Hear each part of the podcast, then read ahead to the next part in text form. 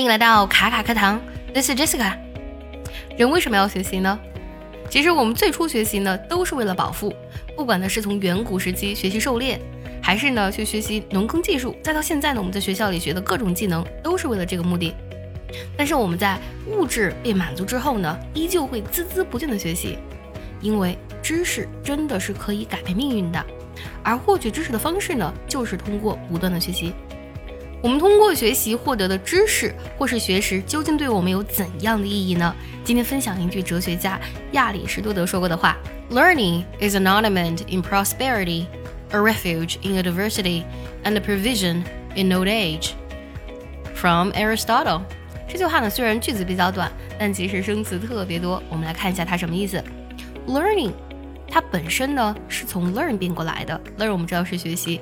但是呢，learning 在这里并不是指的学习这个动作，而指的是我们通过学习获得的学识或是知识。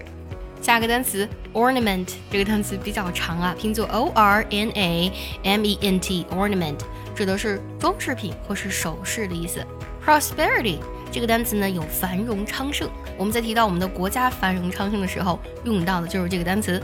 但是我们不能说一个人繁荣昌盛，那这句话呢，其实就指的是一个人呢对自己比较满意的状态，不管是物质上还是精神上比较满意的状态，比较得意的状态。这句话呢就可以翻译为学识呢是人在得意时候的装饰品。下一个，a refuge in adversity，refuge 这个单词呢指的是避难所的意思，而 adversity 这个单词呢指的是逆境和困境。那么知识或是学识呢？它是失意时候的庇护所。有一句话叫“知识就是力量”。我们在面对困境、面对逆境的时候，只有我们的学识、知识还有智慧呢，才能带领我们走出那个逆境，走出那段困难。所以说呢，我们的学问和学识真的就像庇护所一样，给我们提供避风的港湾，同时呢，给予我们继续前行、改变逆境的力量。还有最后半句啊，and provision in old age。Provision 指的是供养或是给养的意思。In old age 这里呢，我有做连读啊。In old age 指的是在年老的时候。当一个人身体慢慢老去的时候，他所享受到的物质的快乐呢，会逐渐的降低。因为很简单嘛，我们的身体呢，在逐渐衰老的时候，不管是呃各个方面的能力，视觉、听力，还有你的消化力呢，可能都会在不断的下降。你发现吃就能吃那么多了，穿的话也就那个样子。我曾经呢读过一篇文章，叫做《心之力》。啊，这篇文章对我的启发特别的大。其中有一句话是这样的：血肉呢成生灭之相，心性存不变之志。意思就是呢，我们每个人的血肉之躯呢都会有消失的一天，但是我们的心性是不会变的，这个是可以穿越时空的。就像我们今天读这个亚里士多德的这句话，在读这句话的时候，其实我们就是可以感觉到亚里士多德的，感受到他的心性的。而知识于我们来讲，特别是我们的心性来讲呢，它是滋养我们心灵的源泉。这也就是为什么说，当我们在年老的时候呢，知识对于我们来说就是给养。